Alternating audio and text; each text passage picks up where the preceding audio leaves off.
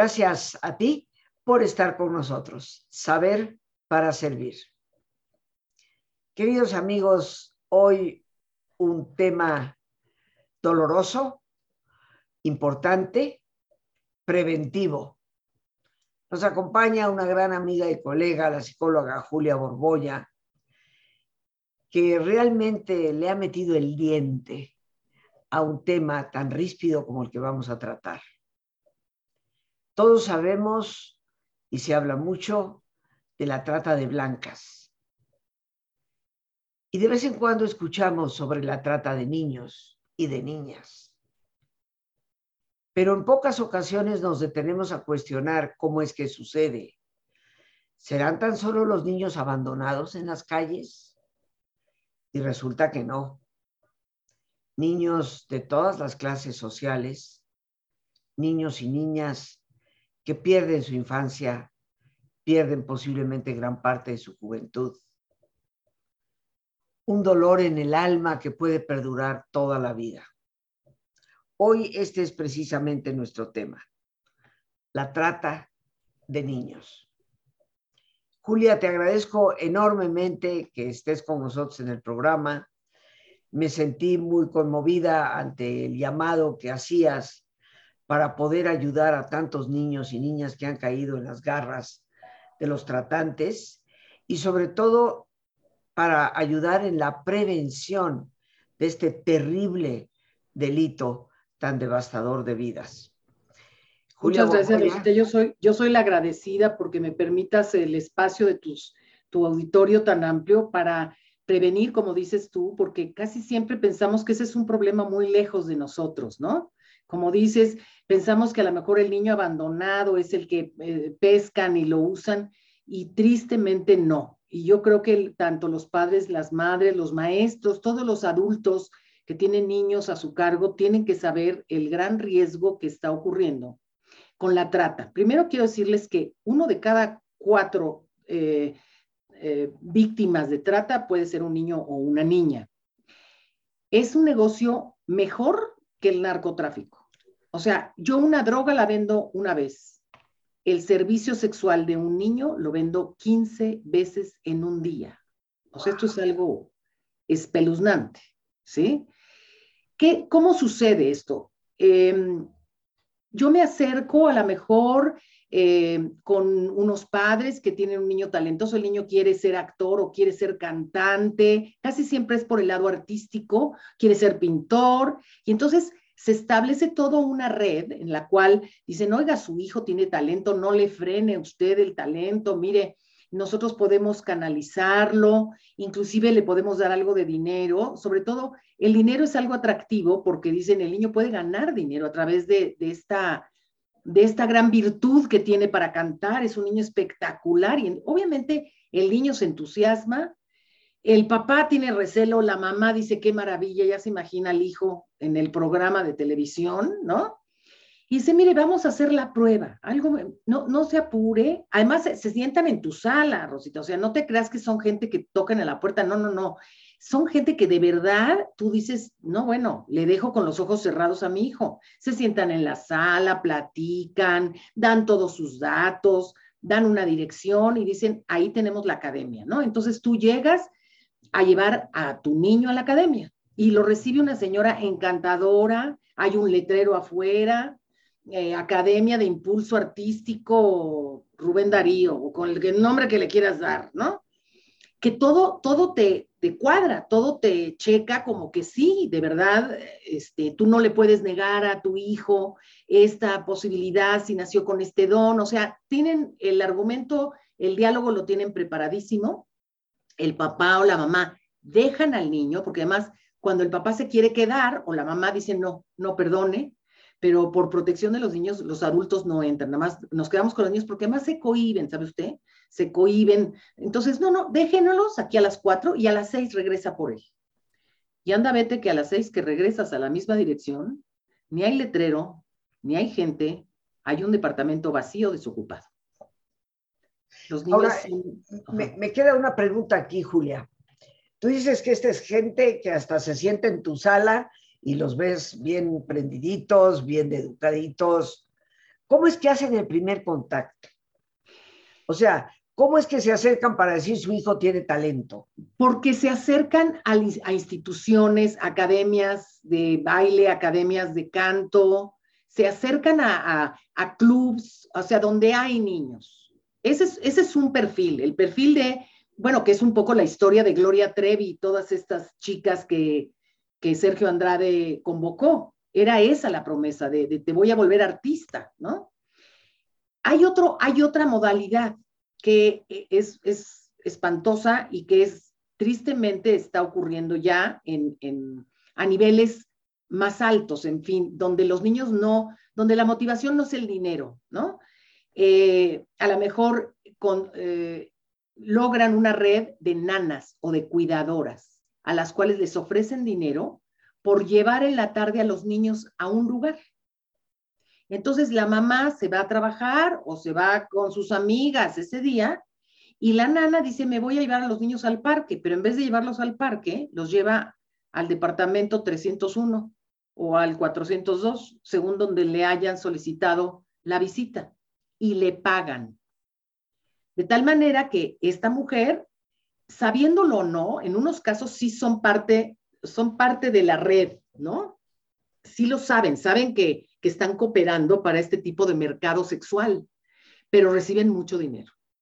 Y ahora últimamente tuve el caso en un, aquí en mi consultorio de unas chiquitas de 5 y 3 años Wow, cinco y tres años. Cinco y tres años que la chiquita de tres inocentemente le dice a su mamá, papás, papás, eh, o sea, papás cercanos, papás cuidadores, o sea, ninguna, ninguna familia disfuncional, o sea, lo que puedas entender por una familia normal mexicana. Sí. Y la chiquita le comenta a la mamá cuando ve, ve la funda de un disco donde hay un hombre con canas y dice, ay, mira, este se parece mucho al Señor donde nos lleva lucha. ¿Cómo? Sí, lucha nos lleva cuando tú no estás, lucha nos lleva con un viejito. Y empieza la niña a contar lo que hace con el viejito. Tú imagínate esa mamá, ese papá, ¿no? Pero además coincide que esta mujer viene como, fue el COVID, pues la mandaron a su casa. Entonces ya no estaba la tal lucha, no estaba en casa, estaba en su casa esperando a que pasara el COVID para regresar a trabajar. Y entonces le dicen los abogados, mantén a esta mujer ahí, no le digas nada para que la pesquemos, ¿no?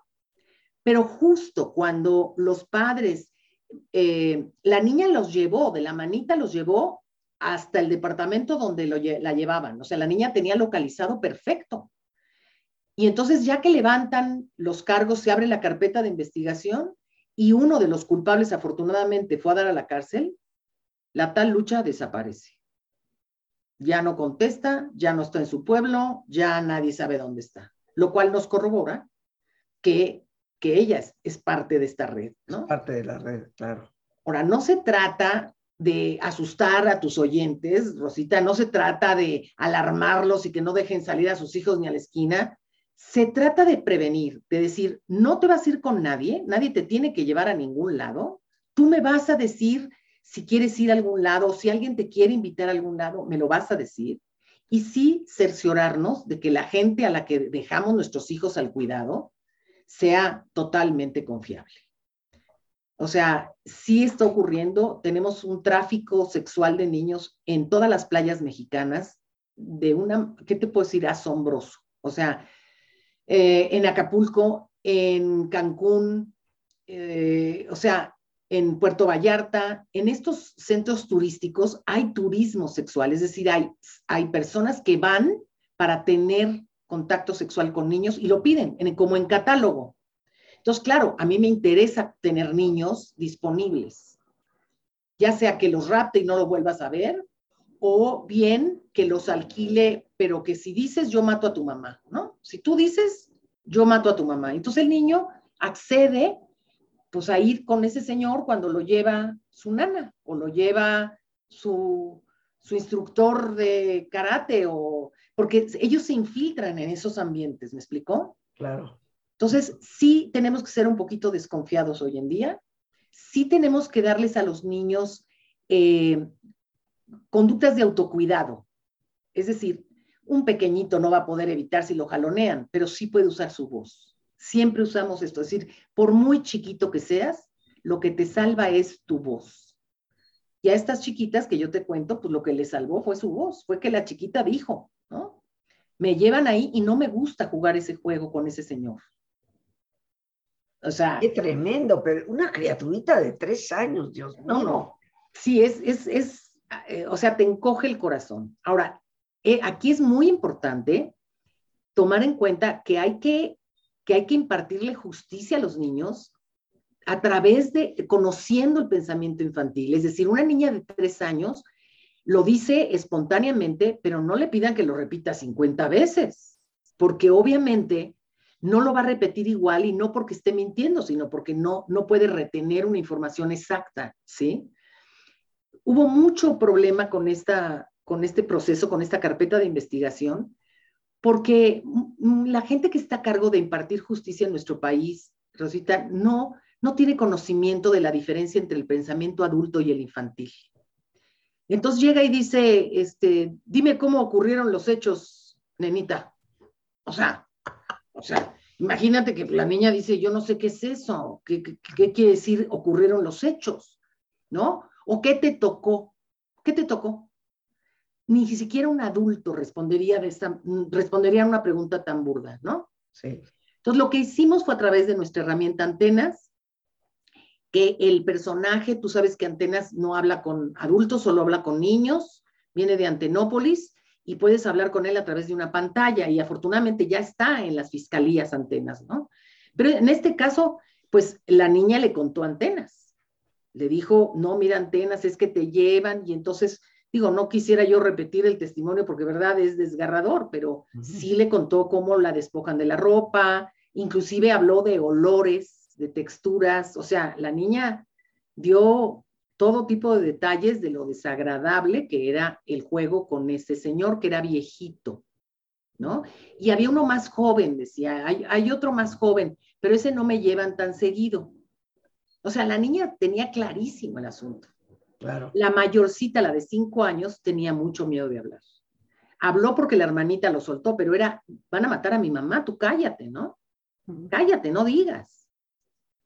Este es un caso afortunado en el sentido en que se pudo saber, se pudo impartir justicia. Eh, a través de antenas el juez recibió la declaración pura, ¿sí? O sea, el diálogo limpio y espontáneo del niño sin que le tuvieran que preguntar así directamente. Y esto ayudó muchísimo a que el juez captara lo que estaba sucediendo. Eh, Pero hay muchos casos en los que no, en los que hay impunidad. Un ¿Cómo funciona esto de antenas? Mira, Antenas es un software. Antenas es un software. Hazte cuenta que tú hablas con Dora la exploradora, pero la diferencia es que Dora la exploradora te ve y te dice, ay Rosita, qué bonito que tienes ahí en esos ojos. ¿Qué son esos vidrios que tienes en los ojos? Y entonces tú le explicas, son mis lentes y sirven para ver. O sea, eh, Antenas es totalmente ignorante del mundo eh, terrestre y lo que yo lo puse en mi consultorio como parte de mi herramienta psicológica, como los títeres que teníamos, los que usamos los psicólogos, pero dije, pues un títere interactivo. Es manejado por nosotras mismas con un distorsionador de voz y con el teclado de la computadora le damos vida. O sea, somos las mismas psicólogas las que estamos dándole vida al personaje. Y sabemos cómo hacer preguntas que no fueran inducidas, ¿me explicó? Explícame, ¿y ese juego cómo es? Y muchas veces los niños le, cuentan todo a antenas para protegerlo. O sea, es que si no me dices me puede pasar, no antenas, no, no te dejes, que no te bajen los pantalones antenas, porque entonces le empiezan a contar como, como que los niños son los instructores del personaje. Cuando yo empecé a recibir testimonios de abuso sexual en mi propio consultorio a través de antenas sin pretenderlo, o sea, entró un chiquito y, y le dijo, Antenas le preguntó, hola, ¿quién te trajo? Un chofer. ¿Y qué es eso de chofer?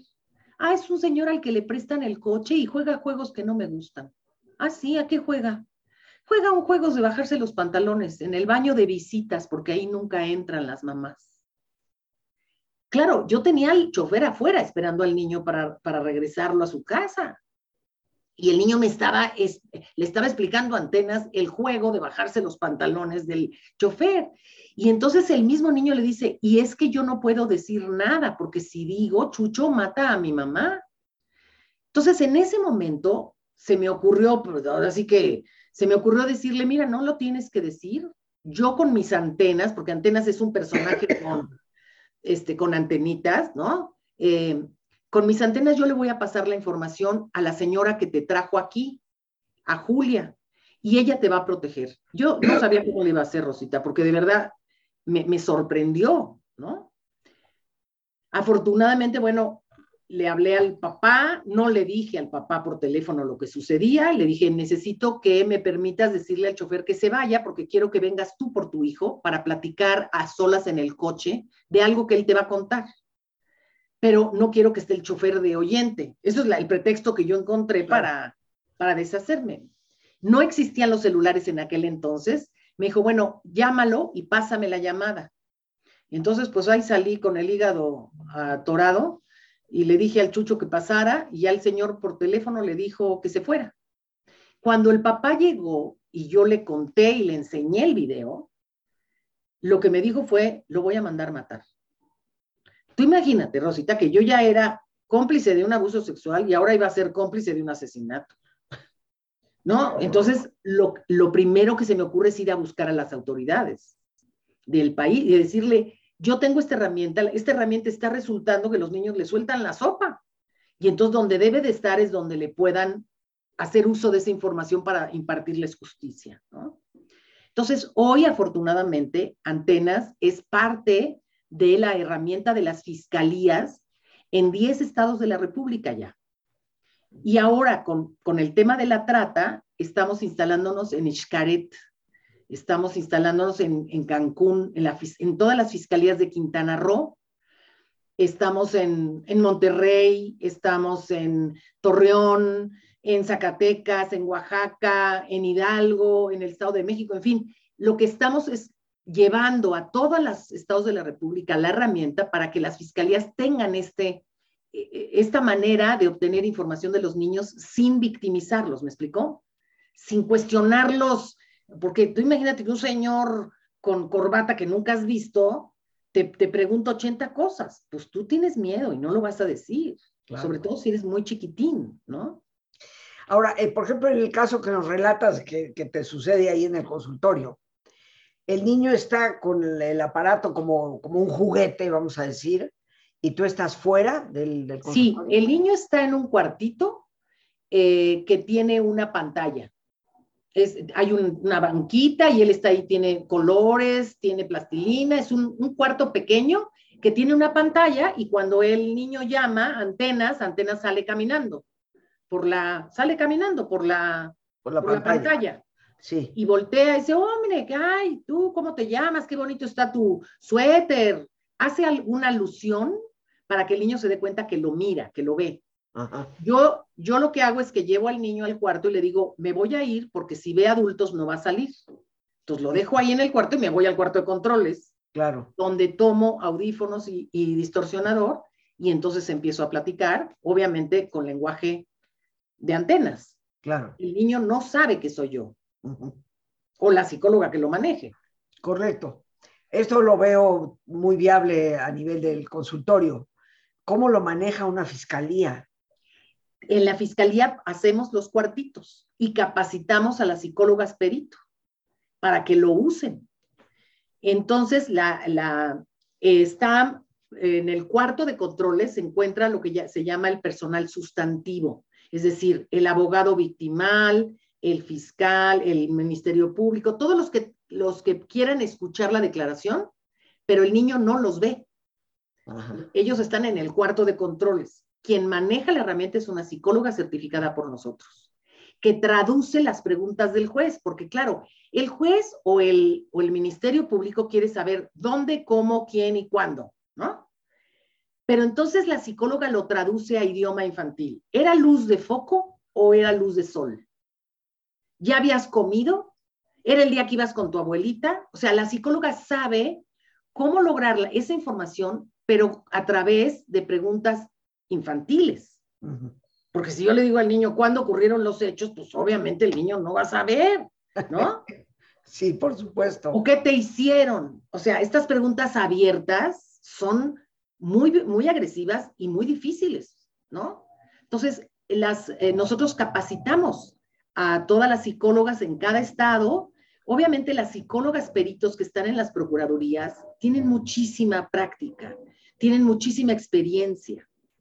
Y entonces nosotros les enseñamos a usar la herramienta, les enseñamos eh, toda la filosofía de antenas, porque antenas no juzga, antenas es resiliente, siempre te va a decir que qué bueno que hablaste, que, o sea, siempre te vas a, a rescatar, ¿me explicó?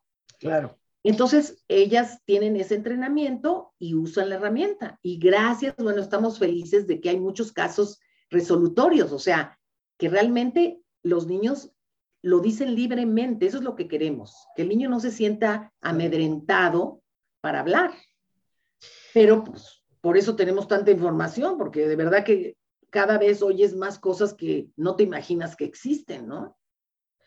¿Qué te parece, Julia, si hacemos una pausa, nos vamos a relajar?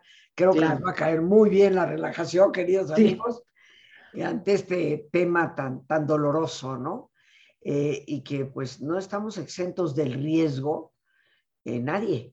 Esto es importante eh, tomarlo en cuenta. Pero bien, como siempre les voy a pedir que nos pongamos cómodos y si te es posible hacer el alto completo, el alto total, que mejor que cerrar tus ojos en una posición cómoda con tus ojos cerrados. Toma conciencia de tu respiración, del entrar y el salir del aire en tu cuerpo. E imagina cómo al inhalar, así como llevas oxígeno a tus células, inhalas también serenidad para tu mente. Al exhalar, así como tu cuerpo se libera de toxinas, Imagina cómo en ese aire que sale también te liberas de todas las tensiones y todas las presiones. Respira profundamente y relaja tu cuero cabelludo. Todos los músculos que cubren tu cabeza.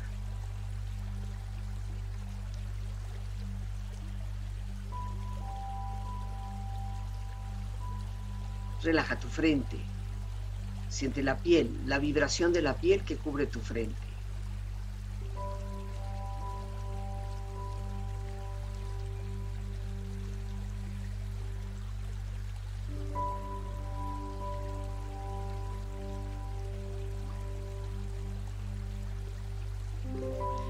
Tus párpados, los tejidos que rodean tus ojos.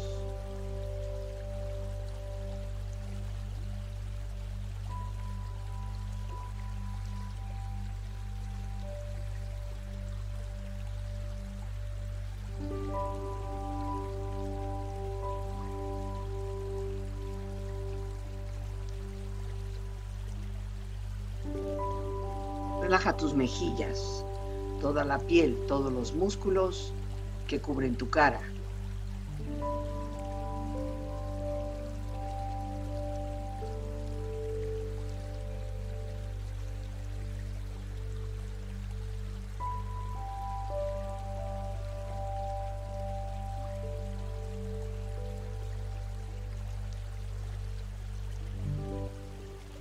Relaja tu cuello y tu garganta.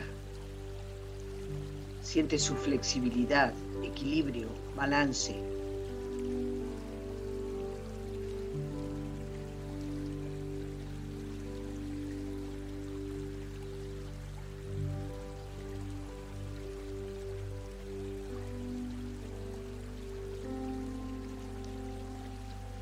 Relaja tus hombros, brazos y manos, así como tu espalda. Siente una agradable sensación que relaja todos los músculos en estas partes de tu cuerpo.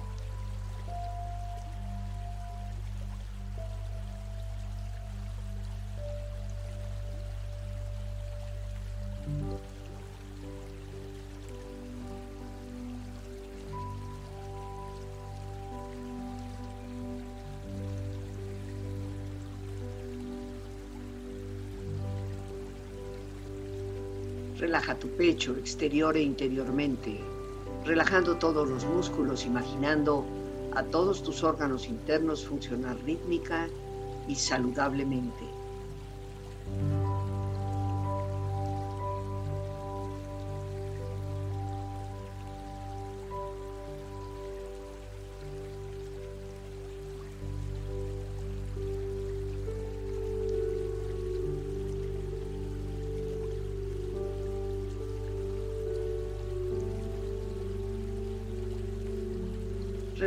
Abdomen, exterior e interiormente, relajando todos los músculos, imaginando a todos tus órganos internos funcionar rítmica y saludablemente.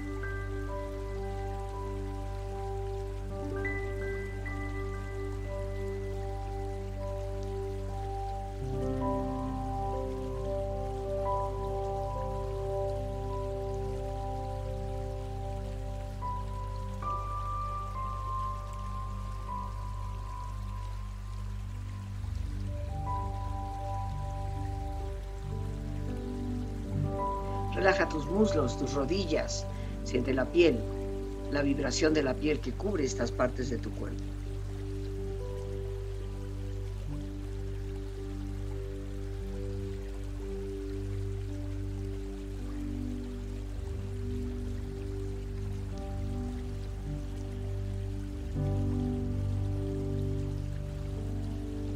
Relaja tus pantorrillas y tus pies.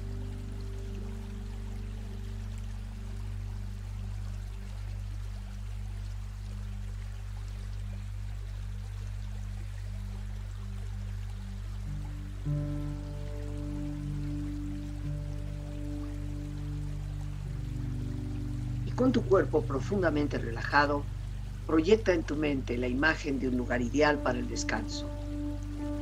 Imagina los colores, los sonidos, los aromas. Es una escena de belleza y paz. Siente estar ahí.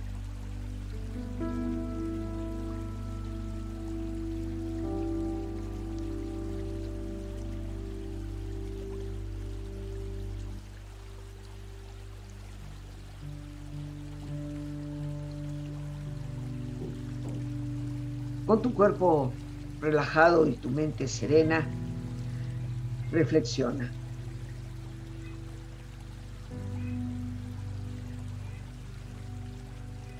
Suplico al Señor que cambie el corazón a los tratantes esclavistas. Estos que entran a la ciudad abierta a ver qué pueden saquear. ¿Qué vida pueden anular? ¿Qué niños pueden vender? ¿Qué familia pueden destruir? ¿Qué mujer pueden explotar?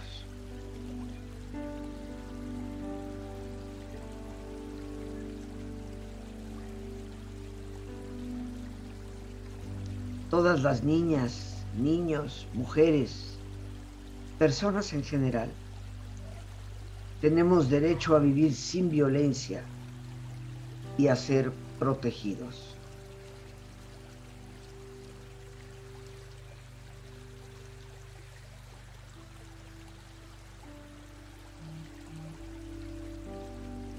Deben ser las voces de las víctimas las que marcan el camino.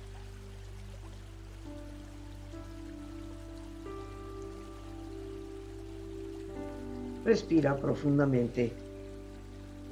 Relájate bien.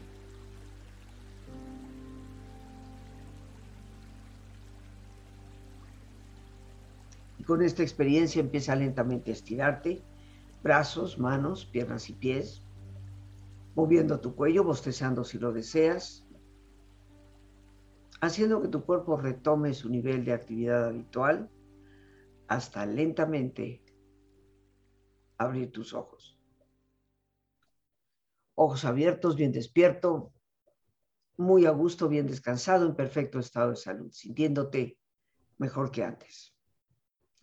Regresamos con nuestra invitada, la psicóloga especialista en niños y adolescentes, Julia Borboya, que por cierto nos ha visitado en ocasiones anteriores, tiene varios libros publicados.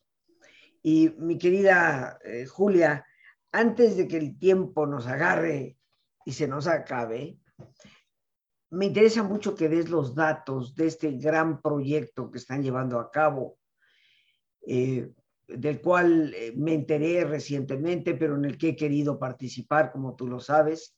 Me parece que es indispensable para cuidar a nuestros niños y niñas. Cuéntanos un poco del proyecto. Sí, eh, nosotros tenemos un programa que se llama Escudo de Dignidad.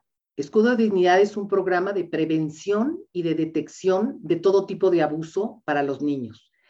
Hay una plática para los padres de familia en la que les explicamos que el golpe no puede ser una opción de educación, que hay una, usamos la palabra trastada. Hay trastadas, hay cuatro trastadas que alguien te puede hacer, que es ofenderte con palabras o golpearte, tocar o enseñar tus genitales o forzarte algo que apachurre tu corazón. Los papás obligan a que te tomes la sopa o los maestros a que hagas la tarea, pero no te fuerzan. Forzar es algo que no te sirve y te lastima. Esto, los niños a partir de los tres años reciben esta información. Hay plática para papás, hay la plática para los niños y también para los maestros. Y entonces lo que hacemos es ir colonia por colonia, sobre todo vamos a las colonias donde hay más violencia, donde está normalizado el golpe en los niños.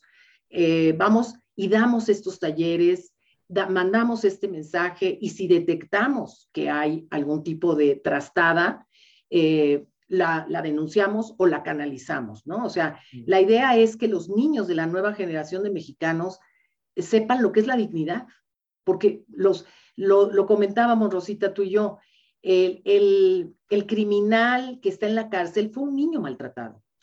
O sea, la génesis de la delincuencia radica en los niños maltratados, en los niños golpeados, en los niños que, han, que en vez de regañarlos los ofenden, los lastiman. Y entonces es importante que los papás seamos los primeros protectores de esos niños y que no normalicemos las cosas y que además les digamos que el poder está en su propia voz, que hablen, que digan lo que sienten, que no los van a regañar, que digan si algo pasa, que digan si algo los inquieta, tienen todo el derecho a hablar y los padres los vamos a escuchar. Y entonces este programa se está llevando a todos lados. Este, empezamos en Tláhuac por el generoso donativo de personas como tú, Rosita, te lo agradezco mucho porque vamos juntando este dinero que es para los honorarios de las psicólogas y para el material. Les dejamos material, les dejamos pósters, en fin, y capacitamos también a docentes para que lo sigan transmitiendo. Es una campaña de concientización que nos ha servido mucho, que lleva muchos años ya, pero que queremos hacer llegar a cada niño mexicano. ¿Nos puedes dar los datos del proyecto? Lorena seguramente los toma y, los pone ahí al pie, pero ¿cómo comunicarnos con el proyecto y cómo ayudar? Tenemos un, correo que se llama amigosantenas.gmail.com. Ese es lo más rápido y fácil, pero también tenemos eh, un, un teléfono que es el 55 5664 4547. Ahí directamente pueden hablar a la fundación. Y tenemos una cuenta para hacer depósito de, donativos. Es una cuenta de Banamex. Pero bueno, yo quisiera que Loren nos hiciera favor de ponerla porque es, una, la clave interbancaria es larguísima y es difícil de, de que la capten. Pero si nos escriben a amigosantenas.gmail.com, con mucho gusto ahí les, les damos cualquier, un peso nos sirve. O sea, ningún donativo es insignificante para nosotros. Un solo peso puede servir para que un niño cambie la visión de sí mismo, para que un niño no acepte que un papá le apague los cigarros en el brazo porque la cerveza no llegó lo suficientemente fría. Son historias de mucho dolor. El niño que tiene... Ya Lorena está poniendo la clave ahí interbancaria. Ya ah, Lorena la está poniendo ahí. Perfecto, te lo agradezco mucho porque todo lo que nos puedan donar va a ser seguramente, y se los haremos llegar a través de tu programa también, eh, les haremos llegar la información de a cuántos niños hemos llegado. De verdad es conmovedor ver cómo, cómo los niños eh, se defienden a sí mismos. Es lo que queremos. Queremos cambiar a, partir de la infancia, porque es donde, ya lo decía Santiago Ramírez, ¿no? Infancia es destino. Sí, y, yo creo que, que, tenemos que estar sumamente alertas, ¿no? Yo comparto contigo una muy breve experiencia, mi querida eh, Julia, pero en una ocasión una de mis sobrinas eh, muy bonita, mi sobrina, tenía como 17 años aproximadamente, había recién terminado la prepa, no sabía qué era lo que quería estudiar, eh, y se iba a tomar como un año en donde tomó algunos diplomados que yo le ayudé a canalizar, y de repente aparece un anuncio que se buscan edecanes. Entonces, este, pues me llamó, eh, me llamó mi cuñada, y me dijo, fíjate que pues la niña tiene el deseo de, ver esto. Ah, le dije, sí, cómo no, le dije, yo la voy a acompañar. Claro. Entonces yo fui con ella, le tomaron una serie de datos, ahí estaba yo. Eh, y después, pues me imagino que estaban mirando a ver a quiénes seleccionaban. Ella fue de las seleccionadas. Eh, y dicen a los demás, les agradecemos mucho, fulanita, fulanita, fulanita, fulanita. Estas son las que queremos ya darles la plática respecto al trabajo de serie de caras. Muy bien, entonces nos paramos, ahí voy yo con ella, y cuando llegamos a la puerta que supuestamente entraba a un auditorio donde les iban a dar la plática, eh, me dice, señora, pero es nada más la, la, chica la que tiene que entrar. dije, a ver, a ver, a ver. Le dije, este, eh, ella va a entrar y yo no puedo entrar, van a decir algo que yo no puedo escuchar. No, es que es por norma, pues son las jovencitas a las que se les tiene que dar. Sí, claro. pues no creo que sea lo indicado. Me volteé con mi sobrino y le dije, ¿o tú qué opinas? No, me dice, si no puedes entrar tú, mejor no entramos. Así es. Se salvaron, ¿no? Claro. ¿Quién sabe de qué riesgo nos salvamos en esa ocasión? No, por supuesto. Pero de que después, cuando terminara la plática, no la ibas a encontrar más te cuento que al tiempo, a los dos, tres meses de aquello, llega una persona a consulta conmigo y en medio de las conversaciones era una mujer que había caído en la prostitución, ah. empezando por una empresa de edecanes y que poquito a poco la fueron metiendo hasta llegó a la trata de blancas, ¿no? Entonces yo creo que nosotros los adultos, con nuestros hijos, con nuestros seres queridos, tenemos que estar como muy, muy pendientes, muy cuidadores. Vivimos en un mundo donde ya no se respeta nada, Julia. Esa es la, la situación, ¿no? Recuerda lo que pasó hace unas semanas con el cadáver de un niño en, una cárcel en Puebla, ¿no? O sea, eh, como decía una persona, yo pensaba que ya no podía haber nada más, que ya habíamos llegado al límite y esos límites parece que siempre se, se rompen, ¿no? Sí, y además cuando hay carencia económica y te ofrecen un muy buen dinero porque la niña trabaje unas cuantas horas como edecán, la misma niña diría, bueno, yo ayudo a mi familia y esto nos resuelve la renta de este mes. O sea, ellos sí se basan mucho en el dinero. Es un negocio con, tanto dinero, o sea, es tan lucrativo este negocio, que claro que ofrecen ese gancho. Entonces, no hay dinero que valga la seguridad de tus hijos. Por supuesto que no. Julia, ahí tenemos todos los datos, Lore los, los ha colocado, eh, tanto el correo electrónico como la clave interbancaria. Eh, es, eh, tengo el gusto de conocer a Julia Borboya a nivel personal, por medio de amistades también, y estamos en manos seguras para realmente llevar una ayuda a este flagelo, a esta desafortunada situación que estamos viviendo. No me cabe en la cabeza que se pueda generar tanta, tanta situación dolorosa a niños tan, tan pequeños. Ojalá que todos podamos participar.